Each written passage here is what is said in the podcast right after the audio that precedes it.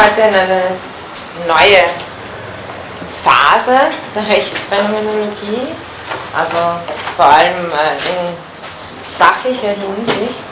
Äh, nämlich hatten wir als äh, ersten Punkt, wo ich Ihnen als Hauptvertreter vorgestellt habe, die eidetisch-realistische Rechtsphänomenologie. Und jetzt kommen wir zu einer zweiten grundlegenden Ausrichtung, die nenne ich die logisch-positivistische Rechtsphänomenologie oder auch die Wiener Schule. Also wir haben es hier mit Leuten zu tun, die sich hauptsächlich in Wien äh, aufgehalten haben. Ähm, als Unterüberschrift habe ich unter dem Einfluss Kelsens die a priorische Rechtssatzlehre und der phänomenologische Positivismus. Die zweite Strömung die wir innerhalb der klassischen Rechtsphänomenologie ausmachen können, orientiert sich stark am Einfluss und Werk Hans Kelsens und an, und an Husserls logischen Untersuchungen. Felix Kaufmann und Fritz Schreier, also Kaufmann, äh, Kaufmann gibt sehr viele, also Sie haben, können sich vielleicht erinnern an den Arthur Kaufmann, den ich am Anfang äh, erwähnt habe, der die Einführung, äh, also ein äh, Rechtsphilosoph, Einführung in die Rechtsphilosophie geschrieben hat. Felix Kaufmann ist ein anderer. Und Fritz Schreiers. Wie weit ich zu Fritz Schreier kommen werde in der Vorlesung, kann ich jetzt noch nicht sagen, aber auf jeden Fall werden wir uns Felix Kaufmann vornehmen. Also Felix Kaufmann und Fritz Schreier, beide Schüler Hans Kelsens, also der wird hauptsächlich unser Thema heute sein.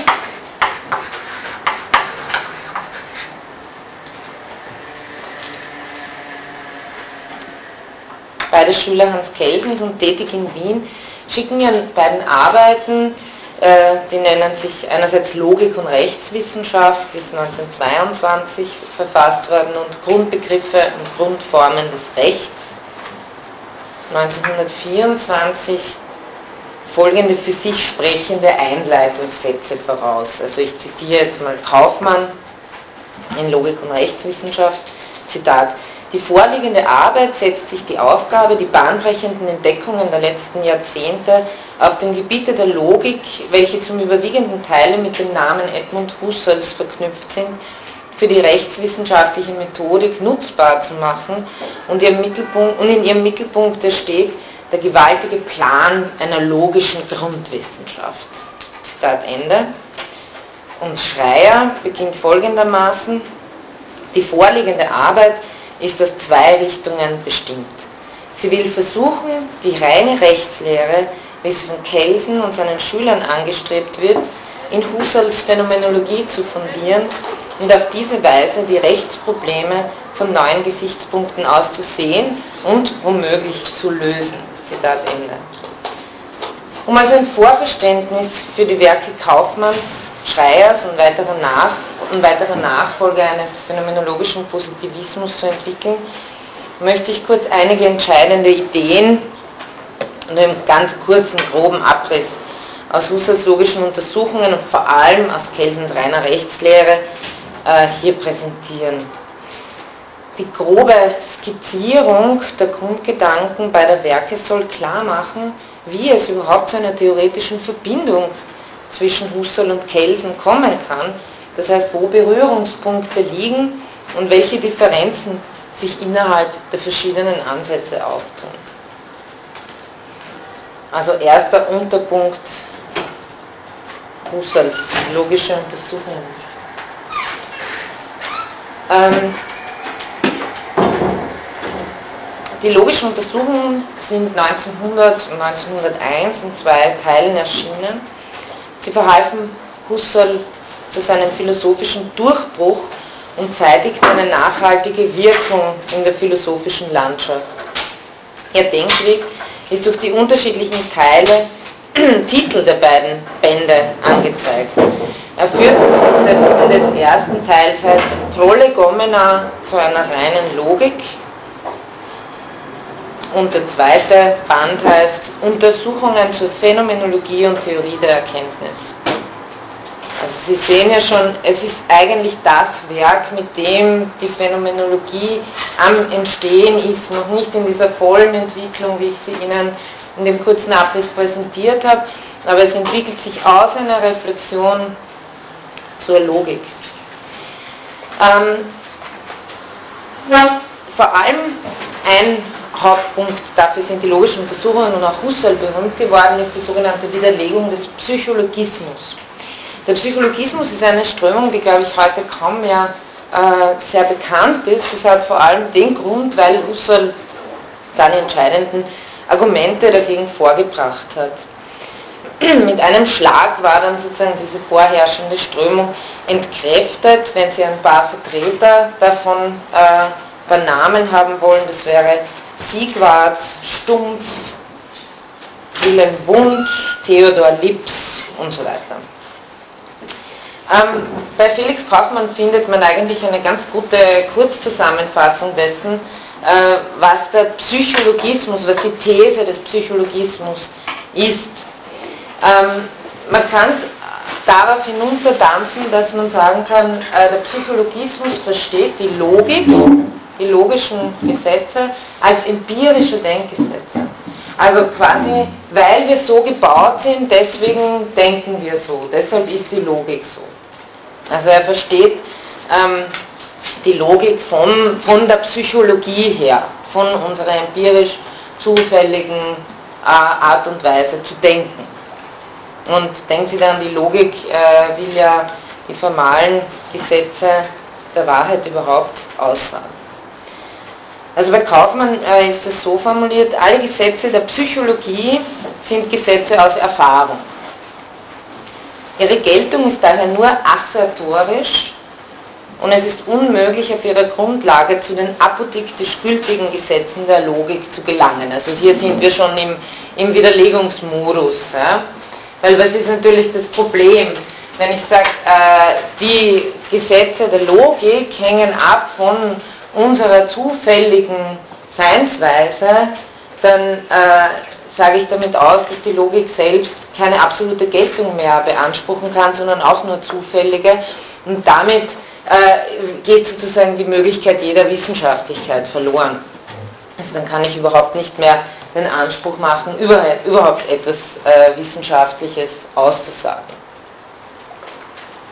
Ja, wenn der Satz des Widerspruchs bloß der Satz des Widerspruchs ist, weil wir halt so gebaut sind, dann ist es alles äh, zufällig. Also äh, zu äh, fasst man zusammen, weil eben die Gesetze der Psychologiegesetze aus Erfahrung ist, denken Sie, das ist im Grunde genommen wieder eigentlich das, was äh, Kant in Hume sagt, alles was da, aus der Erfahrung kommt, oder was Hume selber schon sagt, kann niemals apodiktisch sein. Die Sonne kann morgen nicht aufgehen. Ja? Das heißt, man nennt es, das ist nur assertorisch, es gilt bis hierher, bis jetzt hat es immer gegolten, aber ich kann keine notwendige und allgemeingültige Aussage darüber hinaus machen. Dafür verwendet man das Wort assertorisch.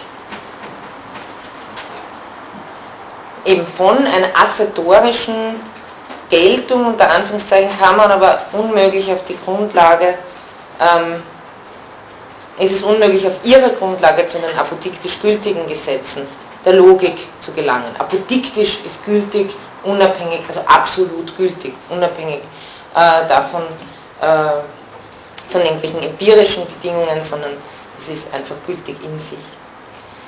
Versuche die Logik aus der Psychologie herzuleiten, müssen also zu einer Umdeutung der logischen Gesetze in Erfahrungsgesetze führen. Also das ist natürlich die logische Konsequenz des Psychologismus. Aber hier haben Sie es eh schon wenn ich noch mit, wenn ich mit logischen Konsequenzen argumentiere und dann gleichzeitig sage, naja, das ist eh alles nur assertorisch, dann äh, tue ich mir schwer überhaupt mit jeglicher Argumentation. Das ist im Grunde genommen das simple Argument, das Husserl geführt hat. Ähm, ist es auch immer wieder einen performativen Widerspruch in sich birgt, wenn man die Wahrheit verkündet, dass die Denkgesetze nur empirische sind. Äh, es gibt natürlich eine andere Argumentation bei Husserl auch noch und daraus entwickelt sich die Phänomenologie. Also ich wiederhole jetzt nochmal Kaufmann, versuche die Logik aus der Psychologie herzuleiten, müssen also zu einer Umdeutung der logischen Gesetze in Erfahrungsgesetze führen. Mit dieser Umdeutung aber, welche die Eigenart logischer Erkenntnis aufhebt, ist zugleich die Möglichkeit jeder Theorie aufgehoben. Was ich Ihnen ja schon, das möchte ich jetzt nicht weiter ausführen, aber was natürlich Husserls Hauptargument ist, das habe ich schon öfter angeführt in diesem Grundverhältnis der Intentionalität, dass Husserl eben dann unterscheidet zwischen Akt und Gegenstand und sagt, die logischen Gesetze sind nicht die psychischen Akte, weil das ist ja die Behauptung des Psychologismus, dass die, die, die, die psychischen Akte mit der Logik ident sind. Und Husserl sagt, nein, die psychischen Akte intendieren die logischen Gesetze und sind daher, also so wie ich Ihnen immer gesagt habe, sozusagen das, äh, äh das Winkelverhältnis im Dreieck hängt nicht davon ab, äh, wie unsere Psyche gebaut ist oder hängt auch nicht davon ab, äh, ob wir gerade schlecht geschlafen haben oder gut geschlafen haben, wie sie sich dann verhält, sondern ähm, Husserl argumentiert eben, dass äh, diese Gegenstände dem Bewusstsein intentional korrelieren, aber den psychischen Akten nicht inherieren, sondern ihnen transzendent sind. Also das genau ist ja dieser Grundgedanke der Phänomenologie, dass Akt und Gegenstand einander korrelieren. Also das logische Gesetz ist nicht der psychische Akt, sondern das, was er intendiert. Äh, das ist sozusagen in dem ersten Band irgendwie die Grundintention. Der zweite Band entwickelt dann ähm, eine allgemeine Methodik zur philosophischen Bedeutungsanalyse, könnte man sagen. Die Einleitung zum zweiten Band unterstreicht nämlich, dass Husserl nicht am Ausbau eines logischen Kalküls interessiert ist. Also äh, Husserl will da keine Kalküle entwerfen, keine Modallogiken oder sonst irgendwas, und er ist auch nicht an der Entwicklung eines Systems der formalen Logik interessiert, sondern an einer philosophischen Klärung der Bedeutung der logischen Grundbegriffe. Also was tun wir eigentlich, wenn wir Logik betreiben?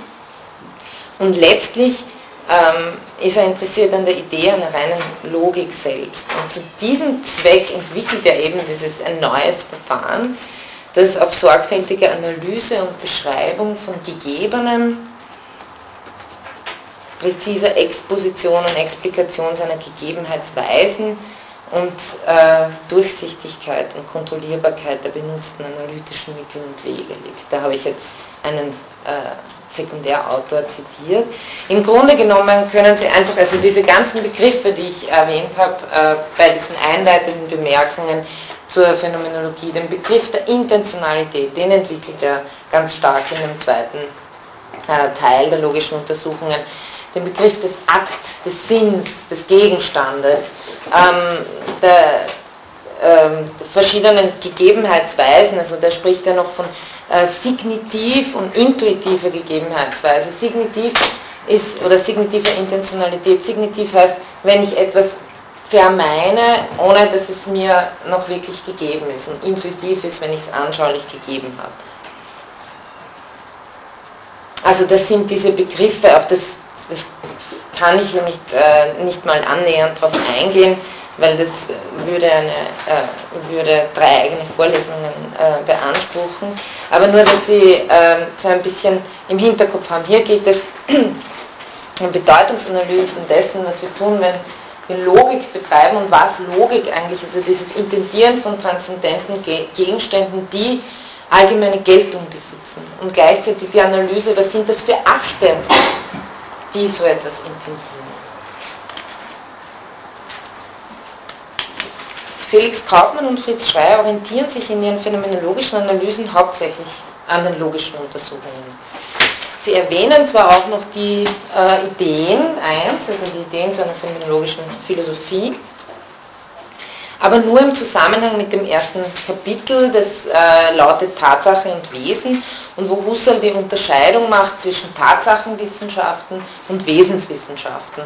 Also äh, Tatsachenwissenschaften werden alle empirischen Wissenschaften und eidetische Wesenswissenschaften, habe ich eher schon gesagt, Geometrie, Mathematik und so weiter. Und Husserl möchte ja die Phänomenologie auch als Wesenswissenschaft entwickeln. Diese Zweiheit der Erkenntnisweisen von Einzelwahrnehmung des Faktischen und Wesenswahrnehmung oder Ideation des So-Seienden bleiben für die Rechtsphänomenologen der Wiener Schule ein bestimmendes Husserlsches Erbe, welches Kaufmann sogar noch als Angehöriger des Wiener Kreises vertritt. Also Kaufmann ist eine sehr interessante, schillernde Figur.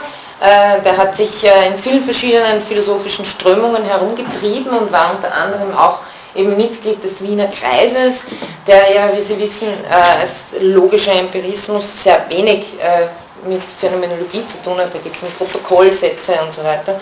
Ähm, aber Kaufmann, da gibt es einen Brief an Kanab, wo er auch Mitglied des Wiener Kreises wo er formuliert, dass äh, in der Auffassung des a priori, das bedeutet für ihn keinesfalls eine Einfallsporte in die Metaphysik, weil das war ja sozusagen das, der große Feind des Wiener Kreises, ähm, sondern Kaufmann vertritt, dass das eben eine Zweiheit der Erkenntnisweisen ist, die der Empirismus bestreitet. Also hier geht es um grundlegende philosophische Weichenstellungen. Gibt es überhaupt eine Erkenntnisweise darüber hinaus, dass äh, empirische Dinge sind und was ist schon alles involviert darin, dass wir empirische Forschung betreiben. Das ist eben etwas, was der logische Positivismus äh, nicht mehr oder noch nicht äh, so reflektiert.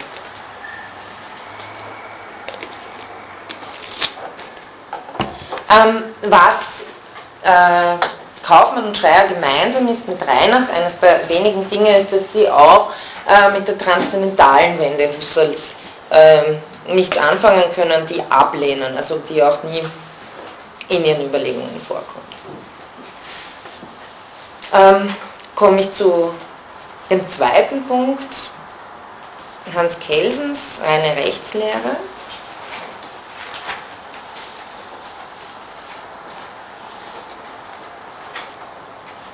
Also das ist äh, das Buch, sehr lesenswert übrigens.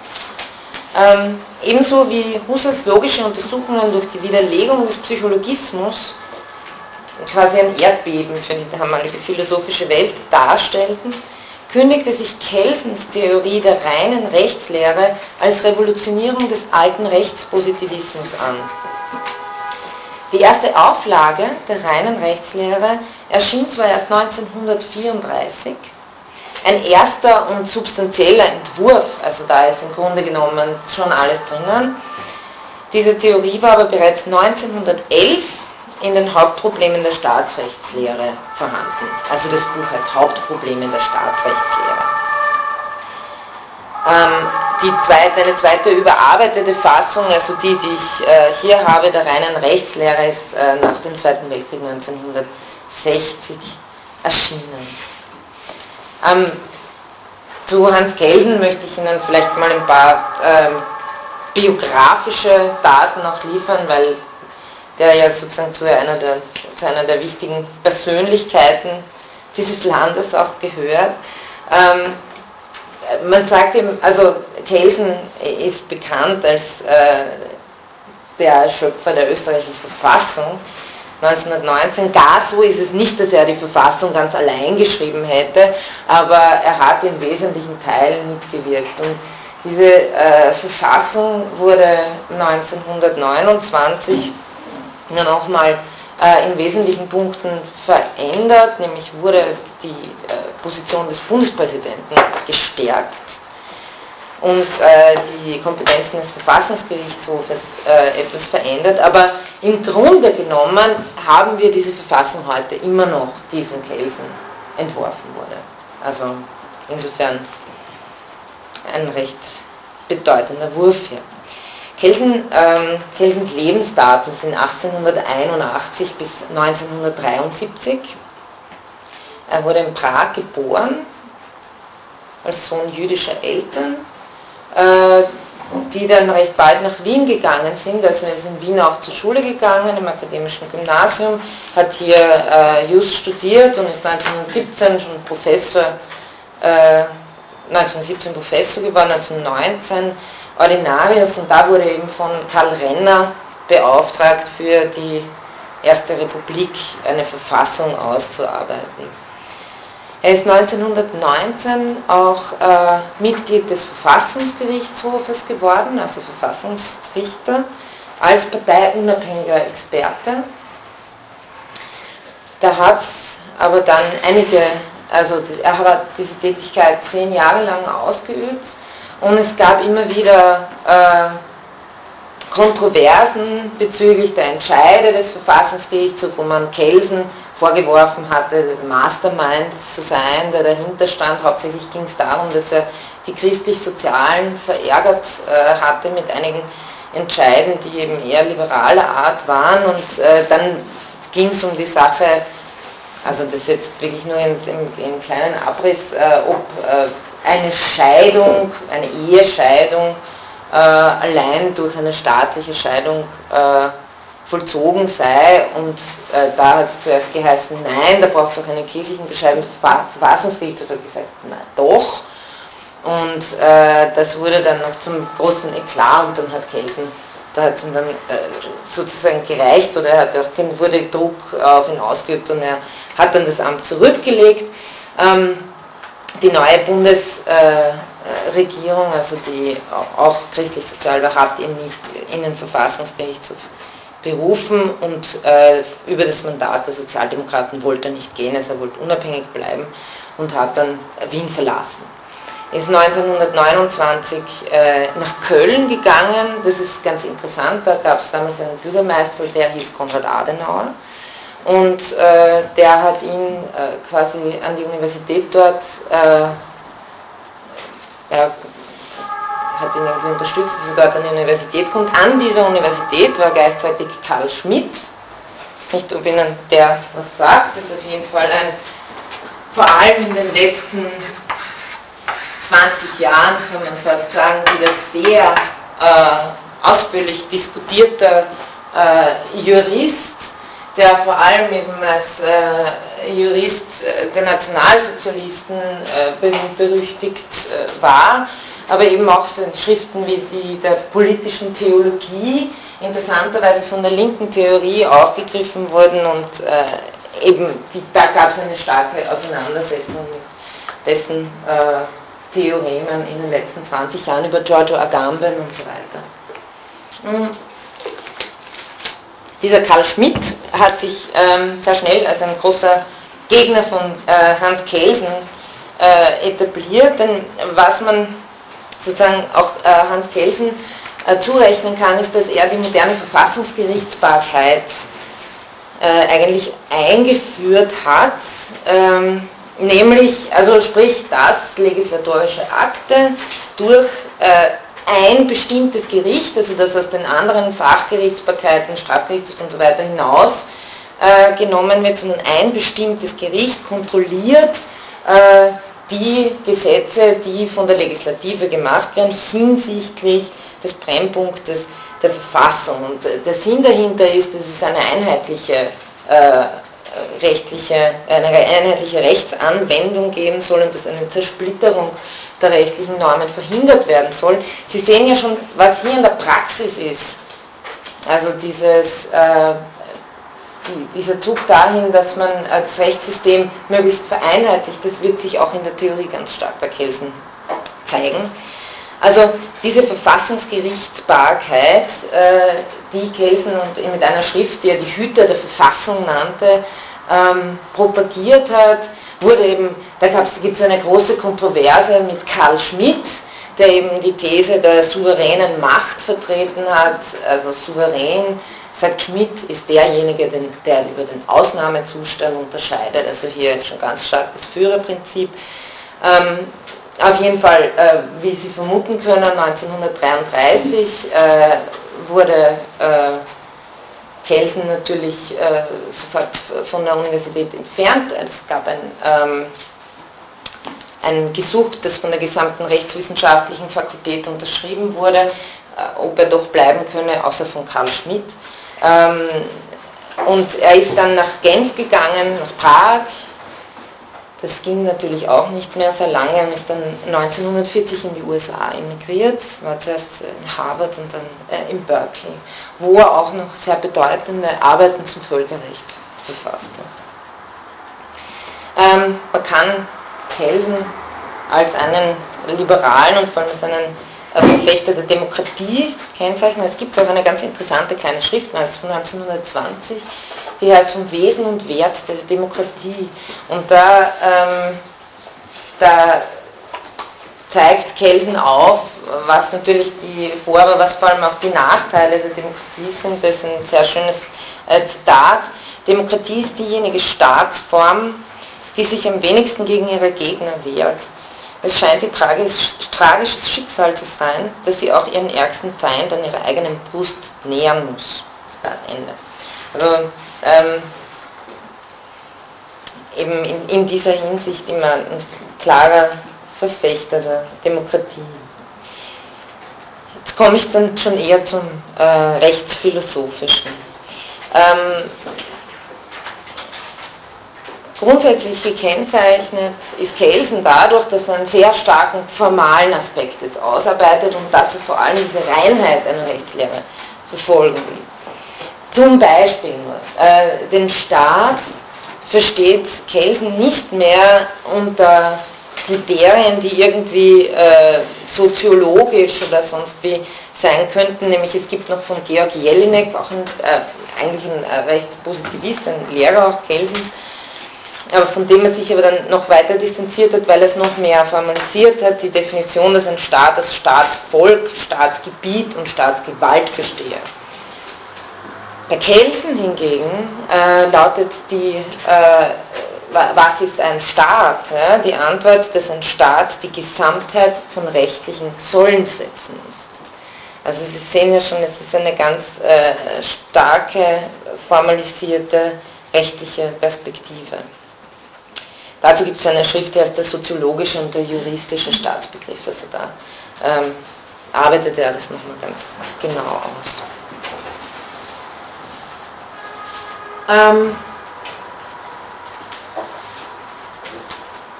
ja, also vom Kelsen war vom Neukantianismus beeinflusst. Auch dazu ein paar äh, Worte. Äh, der Neukantianismus ist Ende des 19. Jahrhunderts aufgekommen äh, und dabei das Motto sozusagen zurück zu Kant. Sie werden sich nicht wundern, dass Husserl mit zurück zu den Sachen selbst, ja, dass das hier auch, da gibt es natürlich auch diese äh, theoretischen äh, Kommunikationsebenen auf der Schlagwortebene. Ähm, also zurück zu Kant, man, äh, was, was wichtig ist, also da gibt es verschiedene Ausrichtungen wieder des Kantianismus, das ist für Sie jetzt nicht weiter von Bedeutung. Aber, äh, Kelsen war ein Anhänger des sogenannten, der sogenannten Marburger Schule, wo Cohen, Nator, Kassierer äh, dazu gezählt werden.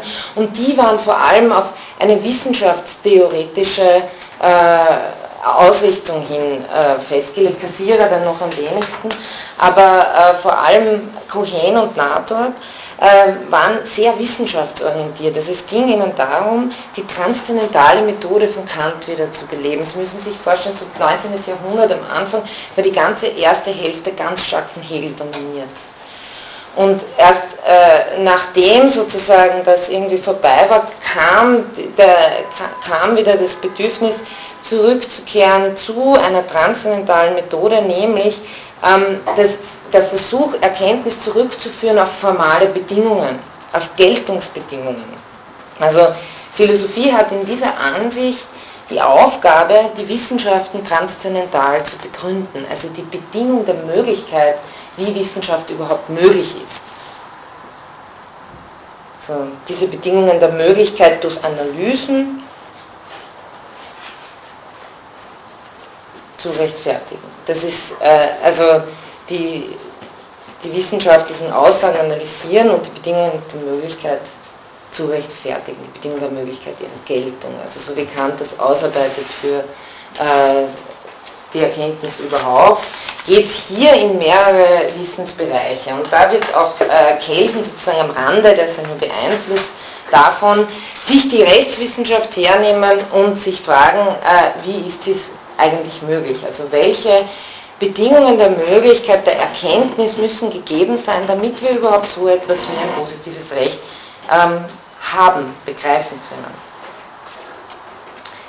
Also vom Neukantianismus beeinflusst war es Kelsens Ziel, den Rechtspositivismus des 19. Jahrhunderts, also Sie erinnern sich, Austin, Befehlstheorie und so weiter, also da gibt es einfach eine Autorität, die befiehlt etwas und das ist dann Recht.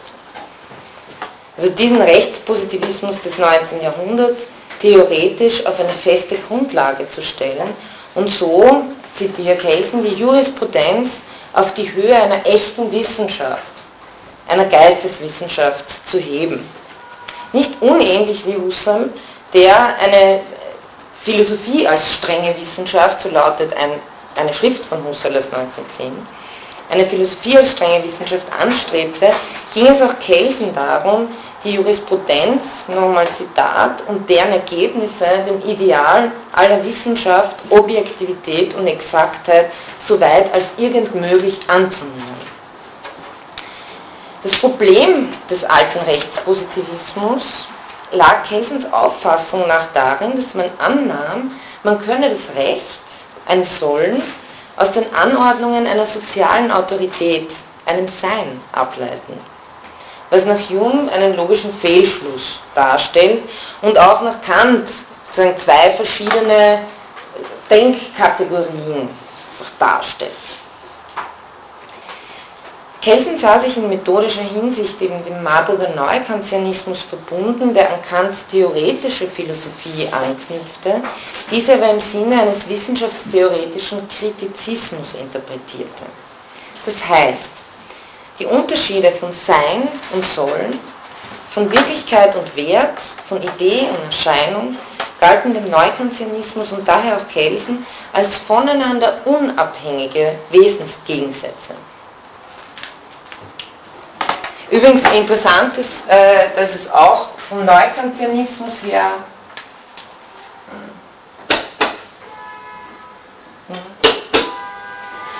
dass es auch vom Neukantianismus her eine äh, Bestrebung gab, gegen den Psychologismus zu argumentieren. Und machte man das äh, ein bisschen anders als Husserl, aber von daher erklärt sich auch, warum, äh, das nicht, äh, warum das nicht ganz so weit weg voneinander ist, dass die beiden Strömungen aneinander anknüpfen können. Also für Kelsen mal das Hauptproblem sein sollen. Der alte Rechtspositivismus äh, leitet ganz, ist eigentlich theoretisch ziemlich unreflektiert und das möchte Kelsen ändern. Ähm, und leitet einfach aus einer Autorität, einem Sein, ein Sollen ab. Ein Sollen eben kann nie direkt aus einem Sein abgeleitet werden, nach äh, Hume und auch nach Kant. Daher vertrat Kelsen einen strikten Methodendualismus, nennt man das, von Sein und Sollen, also Methodendualismus. Die Neukantianer auf dem Gebiet der Rechtsphilosophie, also zum Beispiel der schon mal erwähnte Rudolf Stammler, gingen von der Auffassung aus, dass Kant mit seiner Kritik der reinen Vernunft das Naturrecht als solches ebenso zertrümmert hätte wie die Metaphysik Kants eigene Rechtsphilosophie musste den Neukantianern daher als wissenschaftlich unhaltbar, das ist ein Zitat von Stammler, erscheinen. Kant sei seiner kritischen Methode untreu geworden und stehe mit seiner Idee eines Vernunftrechts noch ganz im Banne des vorkritischen Rationalismus, so lautet die Diagnose. Das heißt, diese Neukantianer der Marburger Prägung und überhaupt greifen eigentlich ausschließlich den erkenntnistheoretischen Kant der Kritik der reinen Vernunft auf und nicht den der praktischen Philosophie. Was die machen wollen, ist immer die transzendentalen Bedingungen der Erkenntnis herausfinden und nicht selber in sich gültige Gesetze der Vernunft.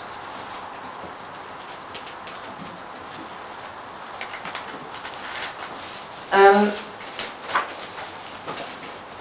was man also für Kelsen sagen kann, jetzt mal so ganz äh, allgemein, ist, dass er so versucht, so etwas wie eine Erkenntnistheorie des Rechts zu entwerfen. Und äh, er ist auf der Suche, wenn man so will, nach einer Kategorie des Rechtlichen. Also einer allgemeinen, einer möglichst formal allgemeinen äh, Vorbedingung, Denkfigur, die wie eine logische Kategorie funktioniert. Ähm, man kann vielleicht folgende Parallele ansetzen, so wie Kant, wenn Sie an die Kritik der reinen Vernunft denken, nie die Naturwissenschaften, die Naturwissenschaft, das Funktionieren der Naturwissenschaft ist für Kant ein Faktum, von dem er ausgeht. Also wenn er fragt, äh, wie sind synthetische Urteile a priori möglich, dann sagt er, naja, in der Mathematik haben wir sie ja, in der reinen Naturwissenschaft haben wir sie ja. Und äh, dann fragt er eben, ja, wie sind sie, äh, ist, ist Metaphysik als Wissenschaft möglich? Nein. Aber äh, wenn es um diese Frage geht, sind synthetische Urteile a priori möglich, hat Kant schon ein Vorbild in der Mathematik, in der Naturwissenschaft und sagt, hier sind sie. Genauso könnte man sagen, ähm, was äh, noch weniger ähm, äh, erstaunlich ist, als die ähm, Richtigkeit der Naturwissenschaft äh, zu affirmieren, dass Kelsen natürlich äh, die Existenz positiver Rechtsregeln ähm, äh, nicht bezweifelt, ja, also absolut affirmiert. Also ist seine Frage, wenn Kant fragt, wie sind synthetische Urteile a priori möglich, könnte man sagen, fragt Kelsen, äh, wie sind positive Rechtsregeln möglich? Also wie, welche, Denk, äh, welche Denkfigur ist hier immer schon am Werk? Was wird hier immer stillschweigend hinzugedacht, dass diese Denkform des positiven Rechts überhaupt ermöglicht? Also jetzt ganz basal, ja, wie was ist in uns an Verstehen immer schon am Werk, nämlich eine andere Kategorie als die des Seins. Ja? Also wenn man sagt, äh, Kant hat den, äh, die Aufgabe für die Naturwissenschaft, das Sein erledigt, Kategorie der Kausalität und so weiter. Also wir, äh, das, Natur begegnet uns immer schon als Kausale, als solche ist sie Natur. Dann fragt, könnte man sagen, fragt Kelsen parallel, ähm, das wird sozusagen stillschwer, was ist immer schon am Werk damit äh, diese Denkform des positiv-rechtlichen überhaupt ermöglicht wird. Und das bedeutet eben, dass er eine Art Rückkehr zum Transzendentalen versucht, eine, eine Denkform entwickelt. Und diese Denkform nennt er äh, die Grundnorm.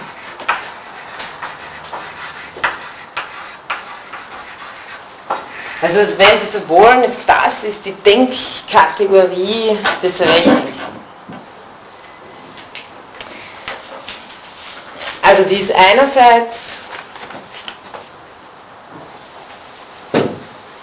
das wäre der Trans. Sie hat nämlich diese Einführung der Grundnorm ähm, ist nicht rein ein transzendentales Unternehmen, dafür ist es auch ein bisschen, wäre es ein bisschen zu simpel, aber es hat mehrere äh, Funktionen. Also das eine eben als Denkform, als transzendentale Bedingung der Möglichkeit,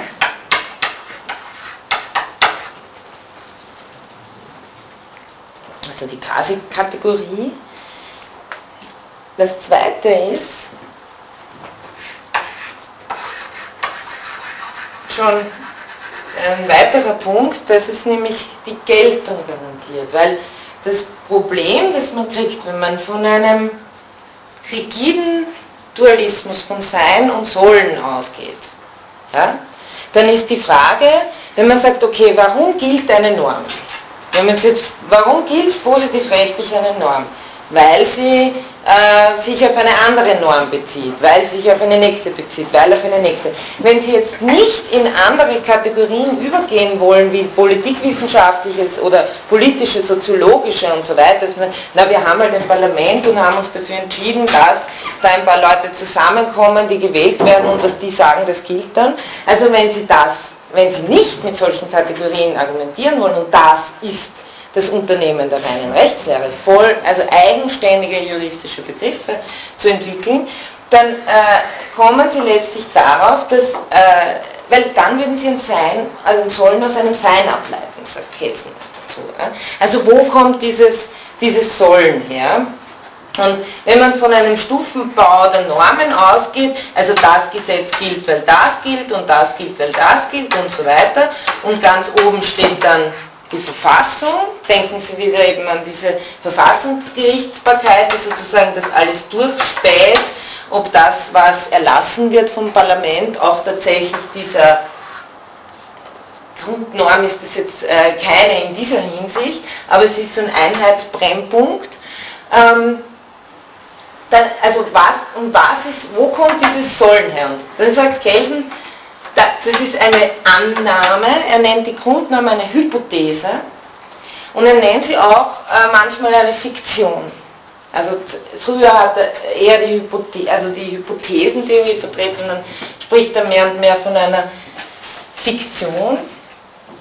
Also wir müssen sozusagen äh, denkerisch ein letztes leeres, das ist ein, die Grundnorm ist nichts anderes als ein leeres Sollen. Ist so wollen der Ort, das, äh, an dem Sollen überhaupt denkbar ist. Also äh, wir müssen das hypothetisch annehmen, damit wir dann ein äh, Rechtssystem überhaupt denken können und die Geltung wird sozusagen von diesem obersten leeren Punkt her gedacht, um einfach zu, einfach zu vermeiden, dass irgendwann einmal äh, da gesagt wird, ah ja, das ist, weil es ein Sein ist. Also wenn Sie vermeiden wollen, dass irgendwann einmal Sollen auf ein Sein zurückgeführt wird, dann, äh, so Kelsen, äh, muss man sozusagen auch eine höchste leere Sollenskategorie annehmen. Also das ist äh, der, der, zweite Punkt, die Geltung, die Hypothese. Und das dritte habe ich jetzt äh, eh auch schon äh, eigentlich hier gesagt, das ist der Vorteil, dass das Ganze einen einheitlichen Blickpunkt verschafft und hier auch wieder, also natürlich ganz stark von einem kantischen Denksystem äh, inspiriert, wo letztlich äh, die Erkenntnis hin auf die Einheit, der, bekannt heißt das dann die transzendentale Apperzeption, also die Einheit äh, der, der Apperzeption, durch die überhaupt Einheit als ein Gegenüberstehen des Gegenstands möglich wird. Aber so hochtheoretisch ist es bei Kelsen nicht. Es geht auch wirklich, auf das komme ich dann noch darum, dass man ein Instrumentarium schafft, um Rechtswissenschaft auf ein, auf ein theoretisch begriffliches eigenes Level zu bringen. Das, das ist eigentlich das, was Kelsen damit machen will. Er will einen, einen eigenen Begriffsapparat für das Juristische, für das Positivrechtliche schaffen.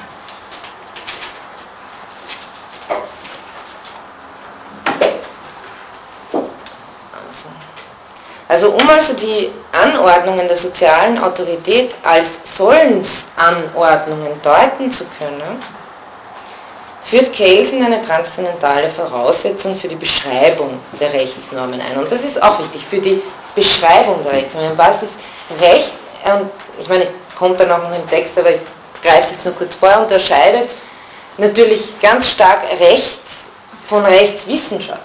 Recht selber ist, da, ist eine Norm, aber eine Norm schreibt vor,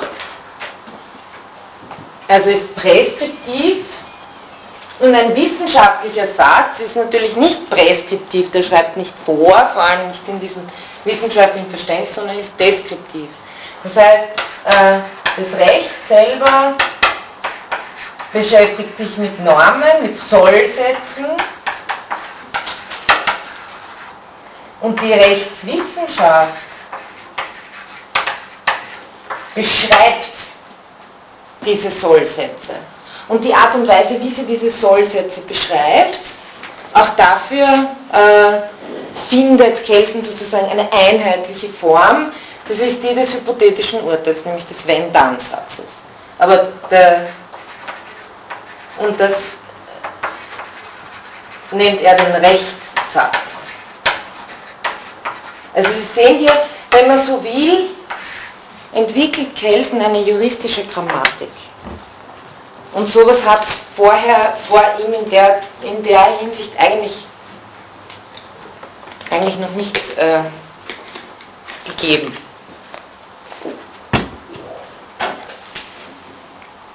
Aber nochmal zurück zur Grundnorm.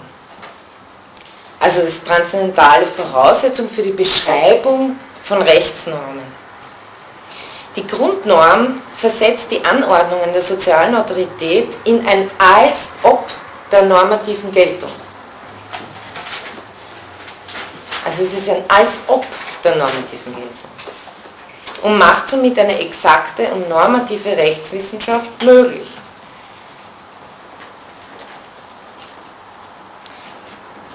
Also man muss sich immer denken, Kelsen fragt sich, wie ist Rechtswissenschaft, wie ist Recht möglich, wie ist Rechtswissenschaft möglich? Und versucht eben die, die formalen Bedingungen dafür zu rekonstruieren. Formal folgt die Grundnorm dem Stufenbau der Rechtsordnung, das ist auch so ein Schlagwort für das Kelsen eigentlich ziemlich bekannt geworden ist, ein Stufenbau der Rechtsordnung, welcher immer eine höhere Norm als Geltungsgrund jeglicher Norm voraussetzt. Also wenn Sie sich das auch äh, hier so ansehen, dann ist es äh, so wie er das in der Schrift entwickelt. Und ich meine, idealerweise war das auch so gedacht, dass die Verfassung so funktionieren soll. Und überhaupt, also die, äh, unser Rechtssystem hat schon diesen Grundgedanken. Äh, Sie dürfen nicht vergessen, andere Rechtssysteme funktionieren ganz anders. Ja? Also vor allem das englische, das anglikanische Recht ist vollkommen anders aufgebaut. Und da gibt es natürlich äh, total unterschiedliche Traditionen. Aber unsere ist sehr stark von Kelsen her geprägt, nämlich dass es einen Stufenbau von Normen gibt, dass man immer fragt, okay, und, äh, was ist hier die höhere Norm, von woher gilt diese und so weiter. Also man fragt nicht nach einem Präzedenzfall, was eher im anglikanischen Recht der Fall ist sind einfach zwei verschiedene Traditionen.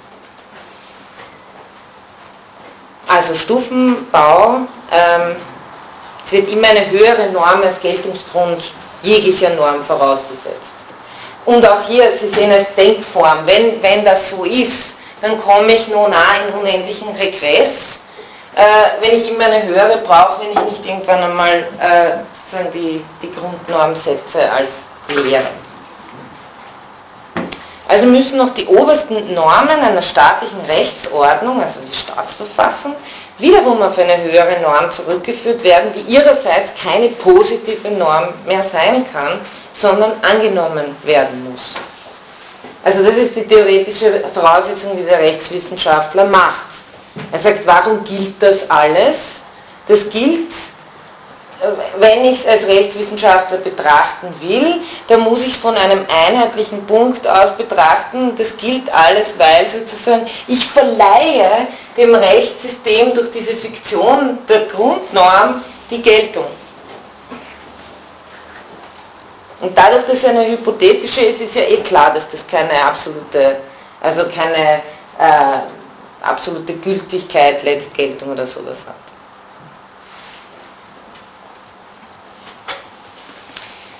Eben die Grundnorm ist daher äh, fiktiv und leer. Da Kelsen von einem strikten Methodendualismus ausgeht, ist die Annahme der Grundnorm unabdingbar, um einen, Systembruch zwischen Sein und Sollen zu vermeiden. Gleichzeitig stellt sie einen formal einheitlichen Brennpunkt für alle Normen einer Rechtsordnung dar.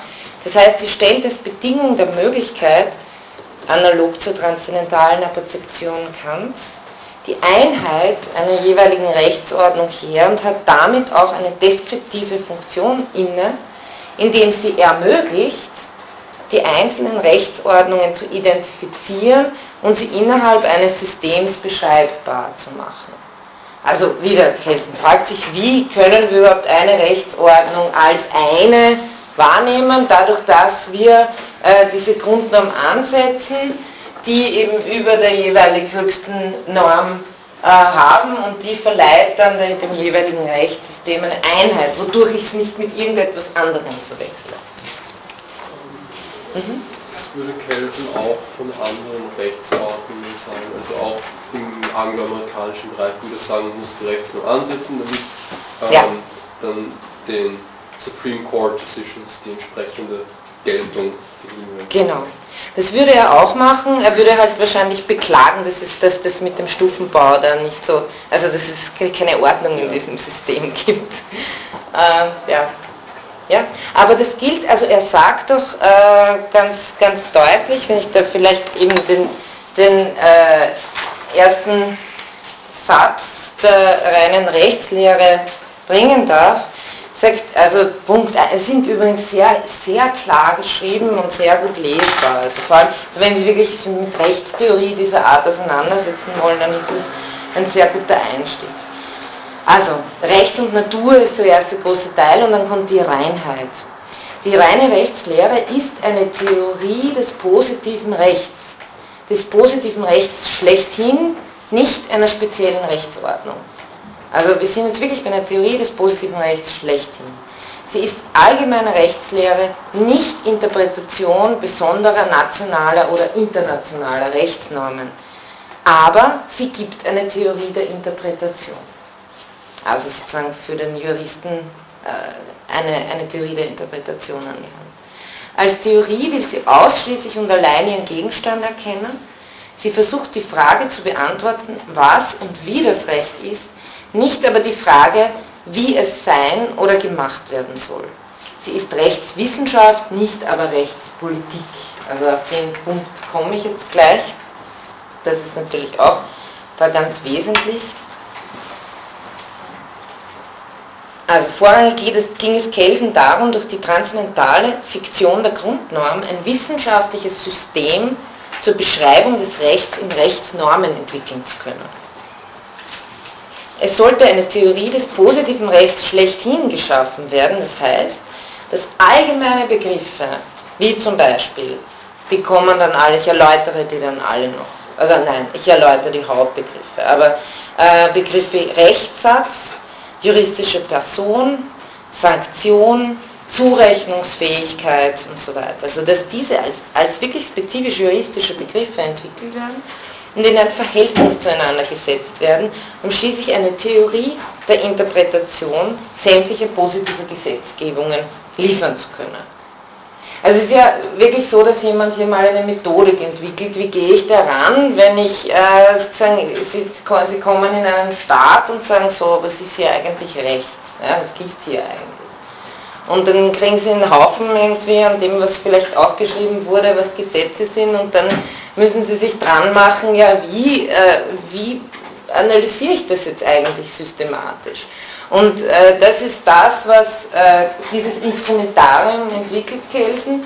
Auf der einen Seite und auf der anderen Seite entwickelt er natürlich parallel dazu eine Theorie des positiven Rechts überhaupt. Also was, also das heißt dann, dass es natürlich notwendige Begriffe des positiven Rechts sind. Positives Recht funktioniert immer in diesen Begriffen, funktioniert als Norm, kann als Rechtssatz beschrieben werden. Also das ist, das ist der, der Anspruch dieser Theorie. Dieser juristische Begriffsapparat sollte in allgemeiner Weise anwendbar und von allen Elementen anderer Wissenschaften, Soziologie, Psychologie, Ethik, Philosophie und so befreit sein. Kelsens Projekt war es also, der Jurisprudenz eine eigene Dignität als Wissenschaft zu verleihen, indem er einen eigenen Begriffsapparat gab, nicht um den Zusammenhang mit anderen Wissenschaften zu verleugnen, sondern um einen Methodensynkretismus zu vermeiden. Also Kelsen hat sich auch in einigen Schriften sowohl mit soziologischen, politischen, wie Sie ja ich eh erwähnt habe, hat er auch über die Demokratie geschrieben, er hat sogar auch eine Schrift äh, geschrieben, so ein kleines Reklambüchlein, was ist Gerechtigkeit, ähm, wo er zum Schluss kommt, man kann nicht sagen, was Gerechtigkeit ist, man kann äh, sich nur bekennen zu etwas. Ähm, also er hat sich natürlich auch mit diesen Fragen beschäftigt, aber er wollte sie aus der Rechtswissenschaft dezidiert raushaben. Weil er meint, eben äh, diesen, dieser Methodensynkretismus wollte er vermeiden, weil, Zitat, der das Wesen der Rechtswissenschaft verdunkelt und die Schranken verwischt, die ihr durch die Natur ihres Gegenstandes gezogen sind. Im Grunde ist ja auch wieder ein Wesens, eine Ideationssache am Werk. Was ist die Natur des positiven Rechts? Es ist ja kein Wunder, dass dann Kaufmann und Schreier mit Husserl kommen. Ähm, und was ist eine Wissenschaft, die diesem Gegenstand korrespondiert? Jetzt vielleicht noch, äh, wenn ich da eben, wenn ich eh schon der Zitat die Reinheit gelesen habe, dann lese ich das, diesen kleinen Absatz da noch fertig. wenn sie, also die reine Rechtslehre, sich als eine reine Lehre vom Recht bezeichnet, so darum, weil sie nur eine auf das Recht gerichtete Erkenntnis sicherstellen und weil sie aus dieser Erkenntnis alles ausscheiden möchte, was nicht zu dem exakt als Recht bestimmten Gegenstande gehört. Das heißt, sie will die Rechtswissenschaft von allen ihr fremden Elementen befreien. Das ist ihr methodisches Grundprinzip. Es scheint eine Selbstverständlichkeit zu sein. Aber im Blick auf die traditionelle Rechtswissenschaft, so wie sie sich im Laufe des 19. und 20. Jahrhunderts entwickelt hat, zeigt deutlich, wie weit diese davon entfernt ist, der Forderung der Reinheit zu entsprechen. In völlig kritikloser Weise hat sich die Jurisprudenz mit Psychologie und Soziologie, mit Ethik und politischer Theorie vermengt. Weil man könnte ja sagen, okay, auch wenn man jetzt nicht äh, unbedingt die Reinheit verfolgt, aber was schon äh, immer wieder ein Punkt ist, ist, wenn kritiklos Begriffe aus anderen Wissenschaften übernommen werden und die die eigene äh, Wissenschaft infiltrieren, ändert das natürlich äh, also, äh, sehr stark den Zugang zum Gegenstand, wenn man nicht die Methode reflektiert. Diese Vermengung mag sich daraus erklären, dass diese Wissenschaften sich auf Gegenstände beziehen, die zweifellos mit dem Recht im engen Zusammenhang stehen. Wenn die reine Rechtslehre die Erkenntnis des Rechts gegen diese Disziplinen abzugrenzen unternimmt, so nicht etwa darum, weil sie den Zusammenhang ignoriert oder gar leugnet, sondern darum, weil sie einen Methodensynthetismus zu vermeiden sucht, der eben das Wesen der Rechtswissenschaft verdunkelt. Okay, soweit äh, zu der Reinheit. Aus diesem Grund wird schon klar sein, dass auch für Kelsen die Rechtswissenschaft nicht der Ort für moralische Überlegungen ist, weil sie für ihn nicht mit dem positiven Tatbestand einer Rechtsordnung und ihrer Beschreibbarkeit zu tun hat. Für Kelsen ist Recht, und jetzt kommt sowas wie eine äh, Definition oder eben das, was äh, Recht auch seinem Wesen nach ist, das positives Recht, ist Recht ein System von Zwangsordnungen, also das ist mal ganz wichtig, System von, ein System, also Stufenbau und so weiter, aber es hat auf jeden Fall einen systematischen Aspekt von Zwangsordnungen, das gemäß einer höchsten Norm der Verfassung hergestellt wird. Kann auch eben Supreme Court oder so, aber das Recht regelt menschliches Verhalten innerhalb einer Gemeinschaft oder einer Gesellschaft. Insofern es, sich, insofern es dieses zum Inhalt einer Norm macht, also regelt menschliches Verhalten innerhalb einer Gesellschaft. Kelsen hat auch den Ausdruck verwendet der sozialen Technik. Recht ist eine soziale Technik. Die Rechtswissenschaft wäre dann sozusagen die Technologie dieser Technik.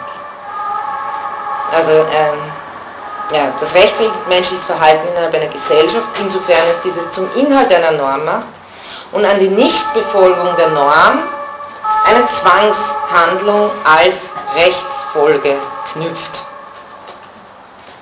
Und das macht den Unterschied zur moralischen Norm aus. Also tatsächlich lässt er eigentlich, wenn man sich das äh, anschaut, wie er argumentiert, ein Kapitel zur Moral ähm, kommt auch da in der reinen Rechtslehre ganz am Anfang, ähm, ist der Hauptunterschied, den er macht, der der Zwangsordnung, denn er sagt sowohl in Erzeugung, also Gewohnheit oder bewusste Setzung, gibt es ja beim Recht gibt es ja auch Gewohnheitsrecht, ähm, vor allem das Völkerrecht beruht zum größten Teil auf Gewohnheitsrecht, also in äh, Erzeugung und Anwendung seien die moralischen Normen den rechtlichen sehr ähnlich. Auch den kantischen Unterschied von inneren und äußeren Verhalten, dem sich Moral bzw. Recht zuordnen, erklärt Kelsen für ungültig, da beide Normenordnungen beide Arten des Verhaltens bestimmen würden. Also äh, zur kurzen Erinnerung, wahrscheinlich äh, haben Sie das eh parat, also bei, bei äh, Kant der Unterschied zwischen Legalität und Moralität. Wenn ich eine Handlung bloß äh, dem kategorischen Imperativ gemäß setze, aber sie nicht deshalb will, weil sie äh, dem kategorischen Imperativ gemäß ist, sondern aus irgendwelchen anderen Gründen, dann verhalte ich mich nur äußerlich korrekt. Das nennt Kant Legalität. Um moralisch zu sein, muss ich das Gute auch wollen. Und äh, Kelsen meint, es gibt ja auch genug, also das verwischt sich, wenn man nur sagt, es geht um äußeres Verhalten und innere Motivation, es gibt genug äh, bei Gerichtsprozessen äh, oft genug die Frage, was die Motivation tatsächlich war. Also es ist nicht so, wie wenn das vollkommen außen vor bleiben würde.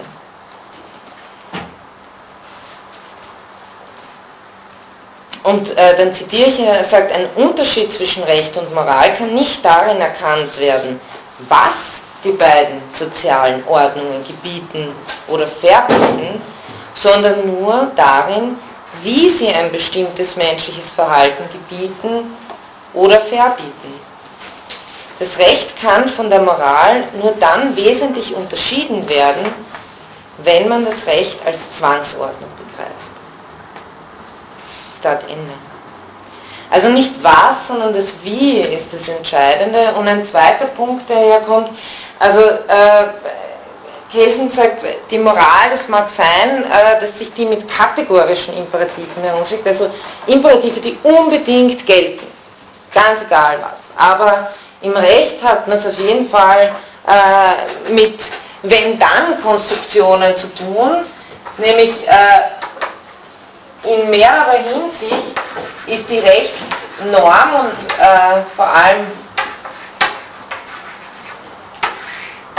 dann die Formulierung der Rechtsnorm als Rechtssatz hypothetisch, weil sie, wenn du das äh, tust, dann wird sozusagen diese Sanktion folgen oder dann wird dieses Verhalten Platz greifen. Noch allgemeiner formuliert, weil es ist ja nicht alles äh, immer nur Sanktion. Aber das ist sozusagen diese letzte Form, in der Kelsen versucht, äh, Recht zu begreifen und äh, das, das, wird dann Kaufmann noch äh, weiterentwickeln, weiter formalisieren. Aber eben das Recht als ein System von Zwangsordnungen, das menschliches Verhalten innerhalb einer Gesellschaft regelt, indem es eben den Inhalt zur Norm macht und sagt, und eine Sanktion an die Nichtbefolgung knüpft. Äh, was natürlich damit äh, mit drinnen ist, ist, dass, äh, Kelsen sagt das auch ganz deutlich, darum kann jeder beliebige Inhalt recht großgeschrieben sein. Klar. Ne? Also wenn ich das so formal angehe, kann ich, kann ich jeden beliebigen Inhalt als Recht fassen. Dann ist es einfach äh, positives Recht. Erst durch die Bestimmung einer Norm wird, und das ist auch ganz interessant, also was da irgendwie noch dahinter steht an, ja, vielleicht äh, dieses erkenntnistheoretische Potenzial, zuerst durch die Bestimmung einer Norm, hier sind wir wieder jetzt in dieser Sein-Sollen-Sache, ja, wird irgendein Tatbestand zu einer juristischen Angelegenheit. Unrecht zum Beispiel ist nicht etwas durch sinnliche Wahrnehmung allein Erkennbares, also zum Beispiel ich sehe einen Jungen, der sich einen Apfel nimmt, sondern das Produkt einer Norm, die eine Funktion an ein bestimmtes Verhalten knüpft. Also du sollst nicht stehlen, sondern. Ähm, ich werde Ihnen äh, hier wieder ein paar äh, schöne Beispiele vortragen aus der reinen Rechtslehre direkt. Also er sagt, äh, man muss eben unterscheiden zwischen Tatbeständen und normativen Deutungen.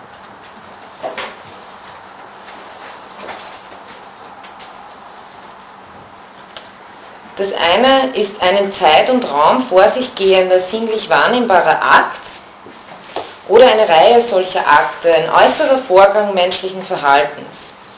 Das andere ist seine rechtliche Bedeutung, das heißt die Bedeutung, die der Akt von Rechts wegen hat. In einem Saal kommen Menschen zusammen, halten Reden, die einen erheben ihre Hände, die anderen nicht. Das ist der äußere Vorgang. Seine Bedeutung, dass ein Gesetz beschlossen, das Recht erzeugt wird.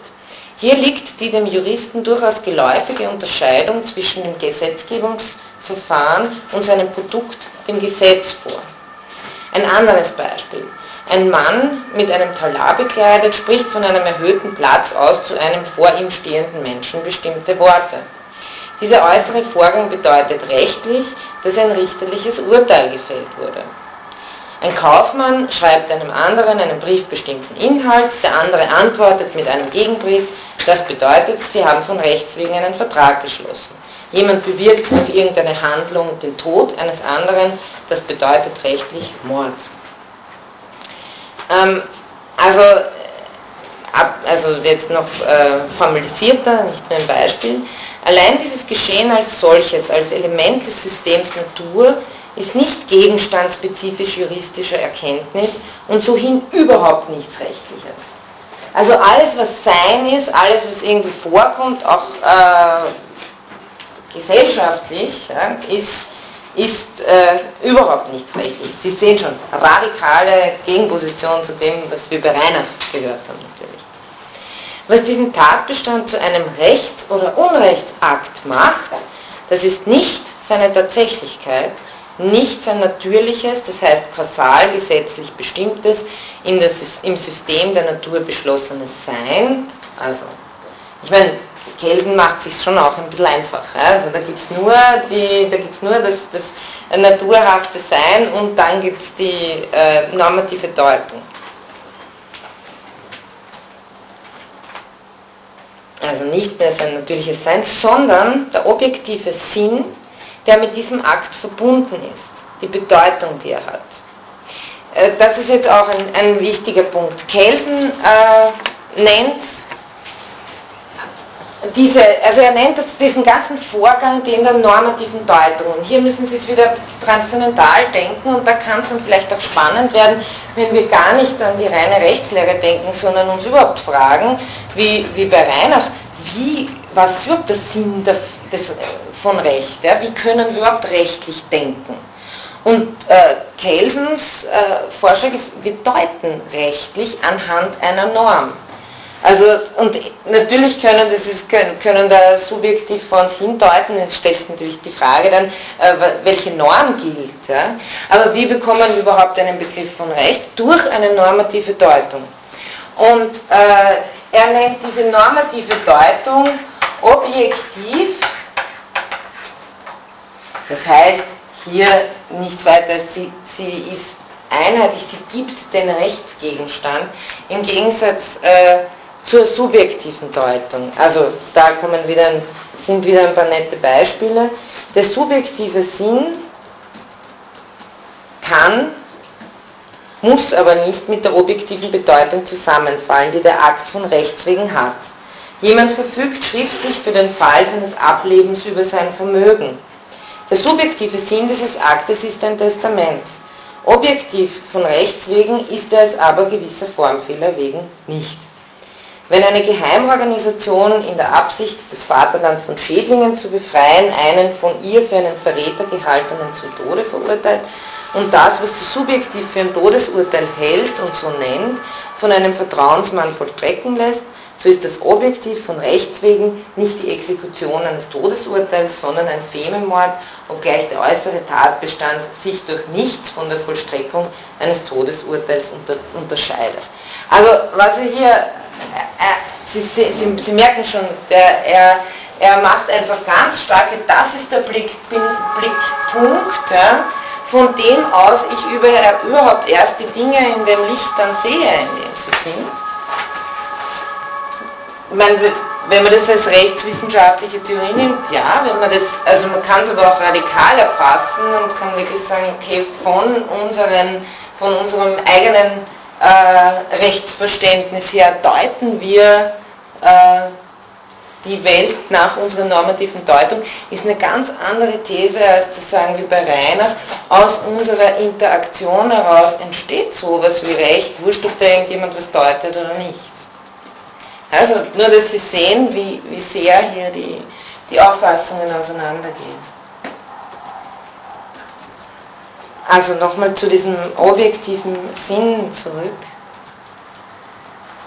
Der objektive Sinn, der mit diesem Akt verbunden ist, ist die Bedeutung, die er hat. Den spezifisch juristischen Sinn, also die Frage ist vielleicht, wie ist juristischer Sinn möglich? Ja? Den spezifisch juristischen Sinn seine eigentümliche rechtliche Bedeutung erhält der fragliche Tatbestand durch eine Norm, die sich mit ihrem Inhalt auf ihn bezieht, die ihm die rechtliche Bedeutung verleiht, sodass der Akt nach dieser Norm gedeutet werden kann. Die Norm fungiert als Deutungsschema.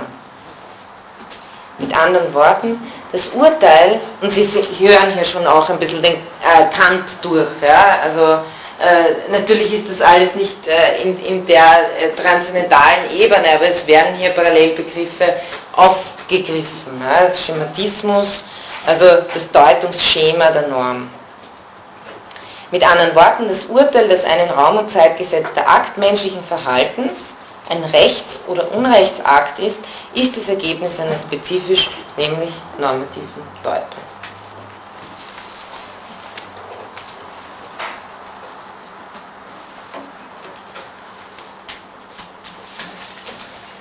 Okay.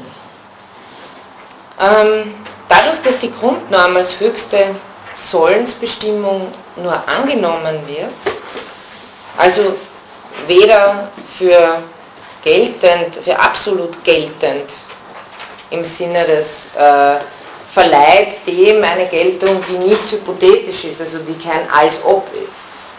Das ist, ja die, das ist vielleicht sagen, die besondere Form dieses Sollens. Das hat den Index des als ob der Geltung. Aber solange es innerhalb dieses Schemas ist, ist die Geltung aufrecht durch, das, durch die Grundnorm.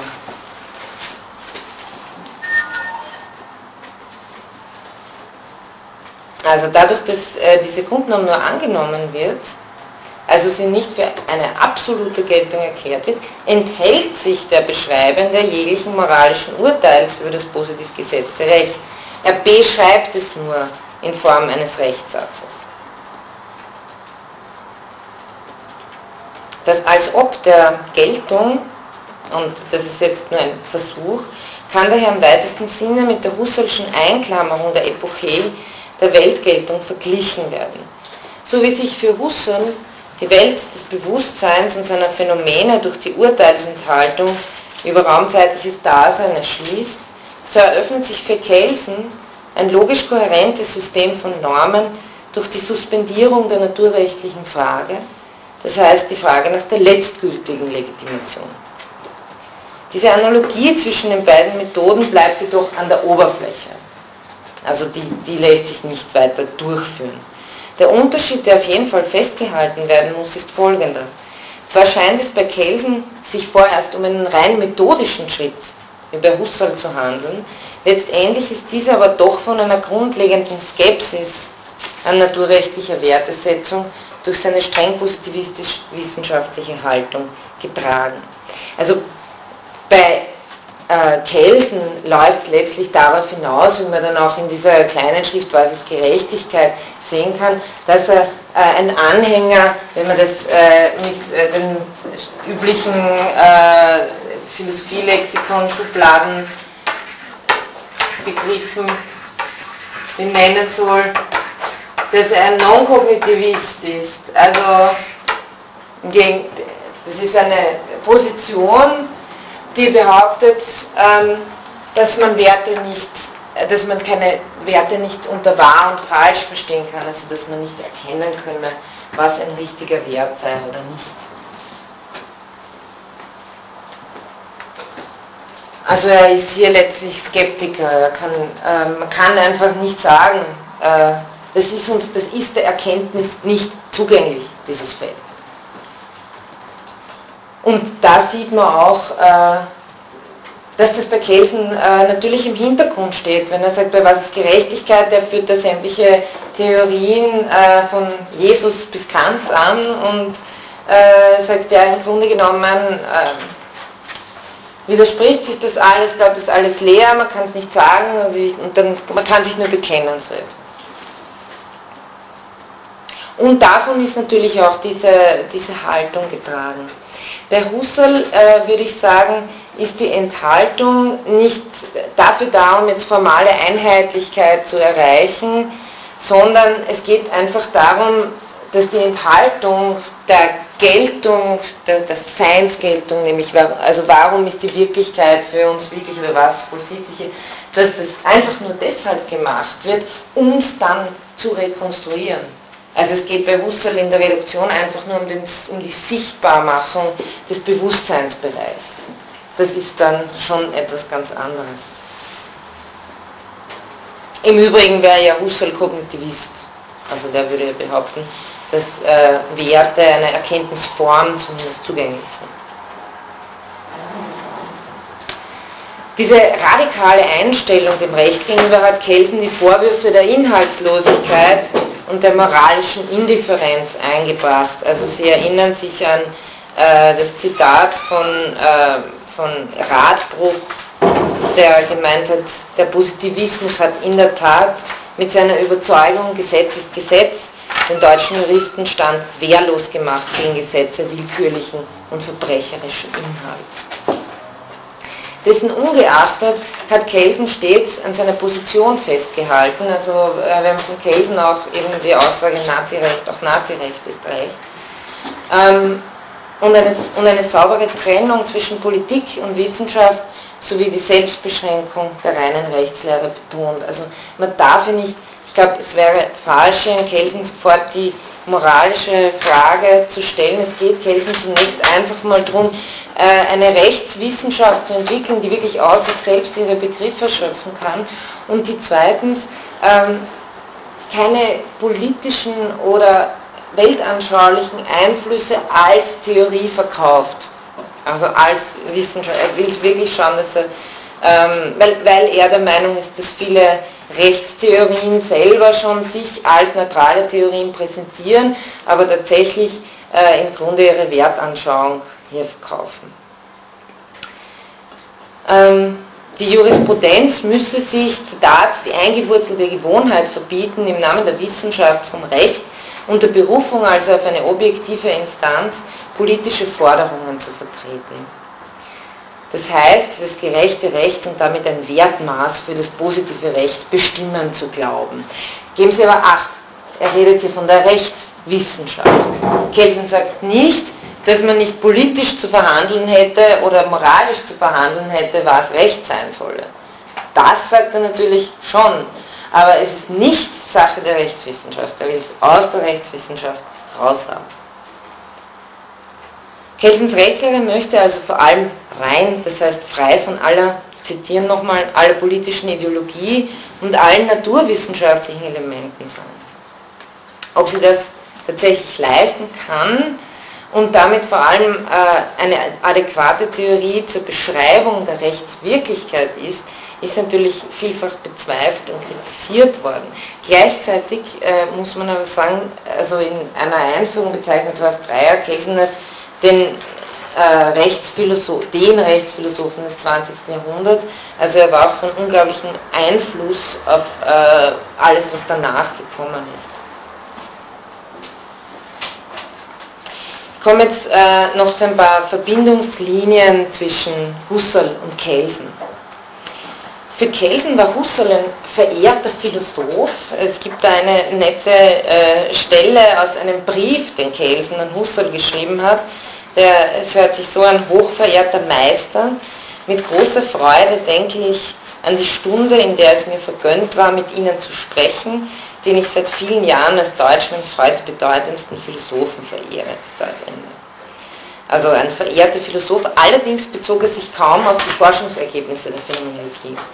Er bediente sich nur der Logik Husserls als ein theoretisches Gebiet, dessen Reinheit gegen allen Psychologismus schützt. Also wie ich vorher erläutert habe, äh, logische Untersuchungen haben sozusagen den Psychologismus erledigt und auch, es gehört ja auch zum Programm des äh, Neukantianismus. Also daher äh, stellt diese Logik ein geeignetes Mittel zur Abgrenzung der reinen Rechtslehre gegen soziologische und psychologische Lehren dar.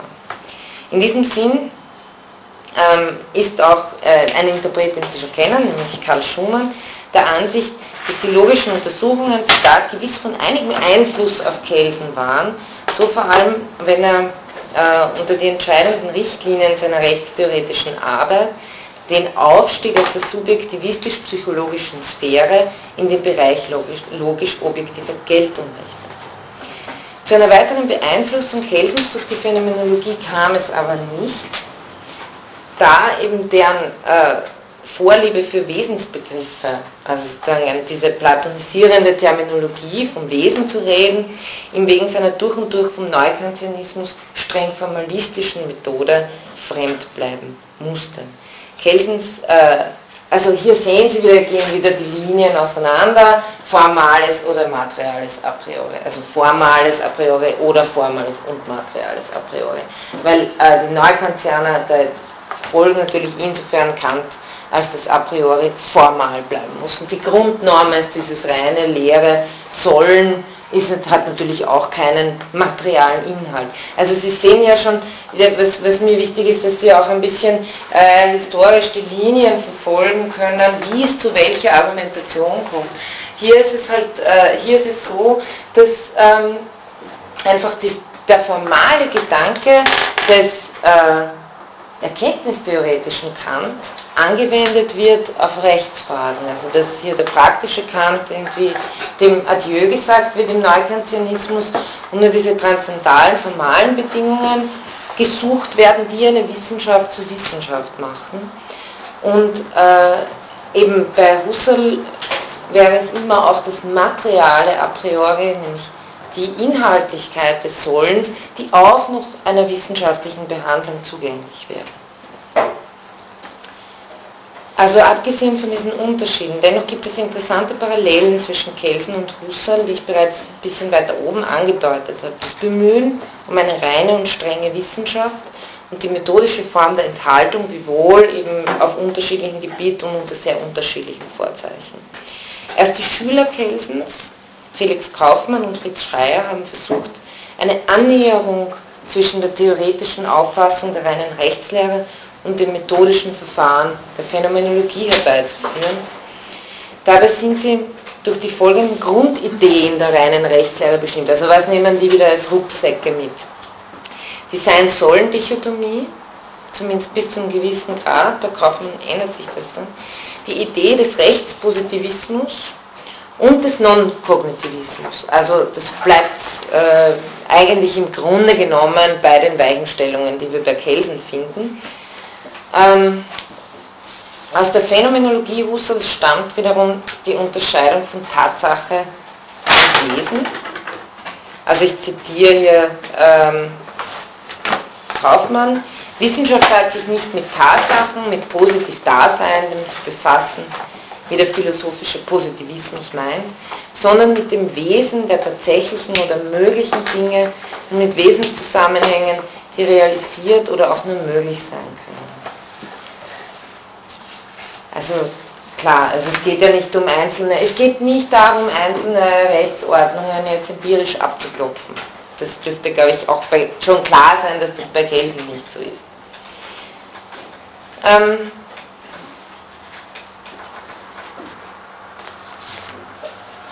Ja, ich werde einfach noch ein äh, paar kurze Sachen zu Felix Kaufmann sagen, vielleicht auch noch ähm, so ein paar äh, biografische Bemerkungen, dann können wir das nächste Mal äh, gleich einsteigen mit seinen äh, methodischen Sachen. Felix Kaufmann ist ein, eben habe ich eh schon gesagt, ein unglaublich vielseitiger Denker gewesen, der ähnlich wie Reinhardt auf verschiedensten Gebieten der Rechts- Philosophie, aber auch der Philosophie, der Mathematik, der Nationalökonomie und der Sozialwissenschaften gearbeitet hat. Also der hat sowohl eine Habilitation und Doktorat in Jus gehabt, als auch äh, in Philosophie ein Doktorat. Schon die Tatsache, dass äh, Bruno Kohlberg, das ist äh, jemand, der ein Buch geschrieben hat über den Wiener Kreis, ähm, ein, in seinem Aufsatz Felix, also über Felix Kaufmann eben den Titel gibt, Felix Kaufmann, der Phänomenologe des Wiener Kreises, was an sich eine Kontradiktion adjekto ist, aber gibt, äh, deutet auf seine vielen methodischen Einflüsse hin, die vom Rechtspositivismus über die Phänomenologie und den logischen Empirismus bis hin zum amerikanischen Pragmatismus John Dewey's reichen. Ähm, natürlich musste auch Felix Kaufmann ähm, vor den Nazis flüchten, emigrieren. Also es war, wie, also so wie auch der Wiener Kreis sich dann auflöste, was vielleicht ganz interessant ist, ist das, also jetzt rein äh, ideengeschichtlich, philosophiehistorisch gesprochen, wenn wir jetzt schon beim Wien-Schwerpunkt sind, es gab damals äh, sehr, ein sehr, sehr reges intellektuelles Geistesleben. Es gab nicht nur den Wiener Kreis, ähm, es gab den Kreis um Kelsen, äh, dann gab es einen sogenannten Geistkreis, äh, da haben sich die Leute auch vermischt. Und dann gab es noch einen Schulkollege von Kelsen, äh, Mises, der Ihnen vielleicht bekannt ist, ein äh, Volkswirtschaftler, Nationalökonom, äh, der äh, da auch seinen, sozusagen seine intellektuellen Einflüsse geltend machte. Und da war hier sehr viel los, was das betrifft in Wien. Und die, ähm, also Felix Kaufmann und Fritz Schreier haben den Kontakt zu Husserl hergestellt und haben denen sozusagen ihre Schriften geschickt. Und dadurch ähm, konnte dann Max Scheler sagen, dass es so eine ganze Schule der, der Rechtsphänomenologie vor allem in Wien gibt. Dann äh, emigrierte Kaufmann zuerst über Paris, dann nach Amerika und äh, hat sich dann auch mit John Dewey, mit dem Pragmatismus auseinandergesetzt. Durch die gesamten Strömungen hindurch bemühte sich Kaufmann immer eine einheitliche Methode, Methodik aller Wissenschaften unter logischen Bedingungen zu finden, ganz nach dem Vorbild einer Mathesis Universalis bei Leibniz. Dieser Anspruch reicht bei ihm eigentlich durch alle Schriften bis zu einer, die, die große, dann noch die Methodenlehre der Sozialwissenschaften, ähm, die in den 30er Jahren geschrieben wurde. Ähm, er hat immer so ein, äh, also es geht immer darum, die wissenschaftstheoretischen Grundlagen generell zu entwerfen. Ihm die neukantische Begründung der Kelsenschen Lehre als unzureichend erscheint, versucht Kaufmann schon in seinen ersten Schriften deren phänomenologische Grundlegung mit Hilfe der logischen Grundkonzeption Husserls zu leisten.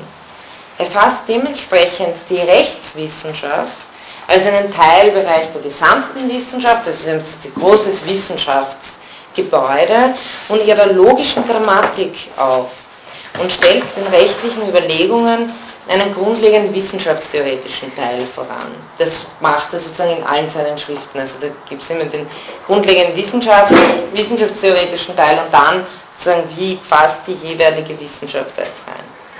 Unter Logik ist bei Kaufmann im Sinne Husserls aber nicht bloß formale Logik oder ein bestimmtes logisches Kalkül zu verstehen, sondern das ganze ungeteilte Gebiet der Erkenntnis, also wenn Sie sich erinnern können, so wie die regionale Ontologie bei Husserl, die verschiedenen Erkenntnisbereiche, in denen sich äh, das menschliche Denken betätigen kann. Und da ist für Kaufmann natürlich auch stets die Mathematik Vorbild an begrifflicher Präzision. Ähm, die zwei Schriften, wo ich Ihnen das nächste Mal äh, ein paar Grundgedanken daraus vorstellen werde, lauten im Logik und Rechtswissenschaft, wenig verwunderlich nach dem Gesagten ist, und äh, die Kriterien des Rechts, eben die juristische Habil, philosophische Dissertation sind. Gut, ich werde hier einfach stoppen und das nächste Mal machen wir dann äh, mit Felix Kaufmann.